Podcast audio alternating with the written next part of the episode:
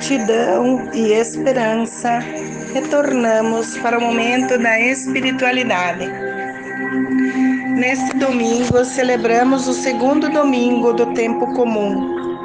É um tempo propício em que o Senhor nos chama para ir ao seu encontro e assumir a missão de evangelizar para o reino de Deus. É preciso estar muito atento para perceber e compreender os sinais de sua presença, fé e luz. Jesus ensinava com autoridade e sua palavra não deixava dúvidas de que era a palavra divina. Ele falava do que sabia e vivia essa palavra. Não discutia picuinhas, simplificava a vida e dava um novo sentido a tudo inspirando paz e confiança. Jesus exigia coerência na decisão de aceitá-lo. Tinha seus princípios de humildade, aceitava todos que lhe suplicavam, mas não aceitava favores em troca.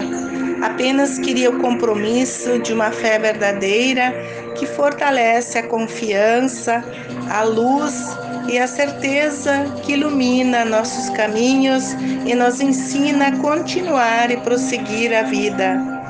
É preciso estar atento para ouvir a voz do Senhor e estar pronto para as surpresas que nos esperam no dia a dia. Quem se apega às coisas materiais e transitórias não compreende o chamado de Jesus. Ele não veio para chamar os justos, mas sim os pecadores.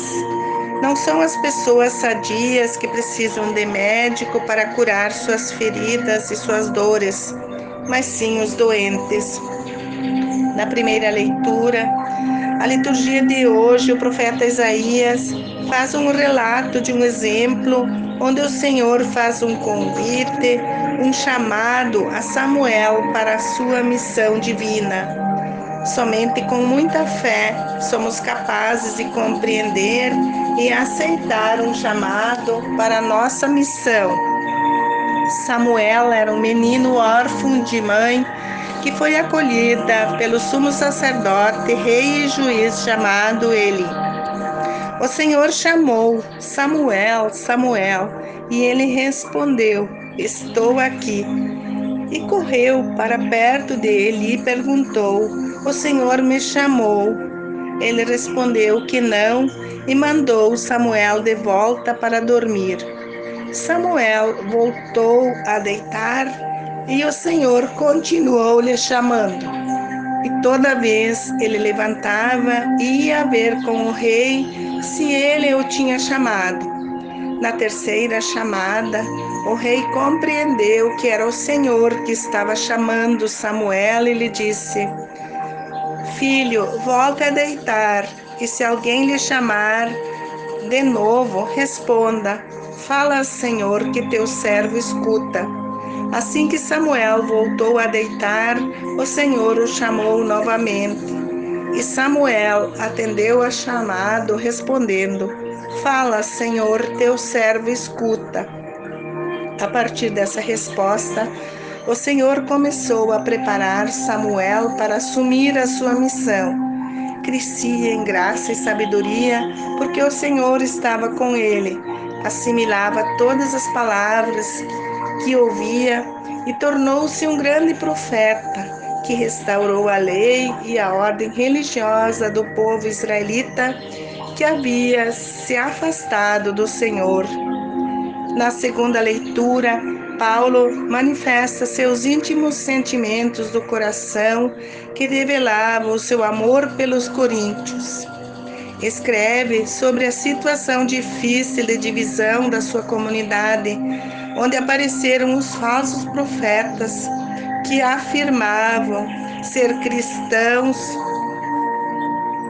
mas eram servos do Satanás ele instruía a sua igreja a não se associar com os descrentes que glorificavam a Deus para obter recompensas para a sua vida na terra, atraídas pela imposição da escravidão ao povo.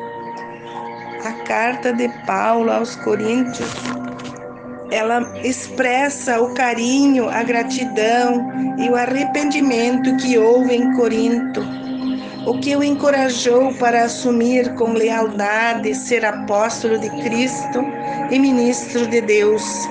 A manifestação do povo, a adesão à sua missão, o incentivaram a trabalhar pelo Evangelho e expressam o seu ministério na nova aliança. Paulo não permitiu que sua igreja fosse destruída pelos fa falsos profetas e glorificava sua gratidão a Deus. O evangelho de hoje nos fala de dois discípulos que estavam com João Batista. Quando João viu Jesus passar, disse: Eis o Cordeiro de Deus. E os dois, ouvindo essas palavras, seguiram a Jesus.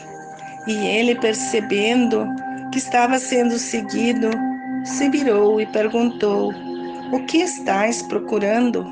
Eles responderam: Mestre, onde moras?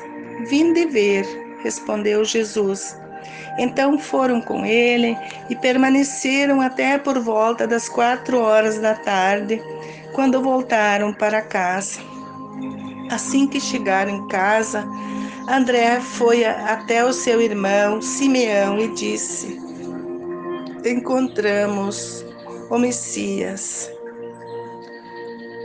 Simeão queria ver o Messias e André conduziu o Simeão até o Messias, que para eles olhou e disse: Tu és Simeão, filho de João. Tu serás chamado Cefas, que quer dizer pedra. E assim começa o início de uma nova época. Jesus começa a chamar os seus discípulos para propagar a sua missão, a evangelização vai se ampliando a cada novo chamado. Hoje, todos nós somos chamados a aceitar a nossa missão de cristãos, a dar uma resposta ao chamado do Senhor, assim como Samuel respondeu: Fala, Senhor, que teu servo escuta. Um ótimo domingo a todos. Muita atenção, perseverança e oração para quando o Senhor nos chamar, nós estarmos dispostos para responder. Fala, Senhor, que teu servo escuta.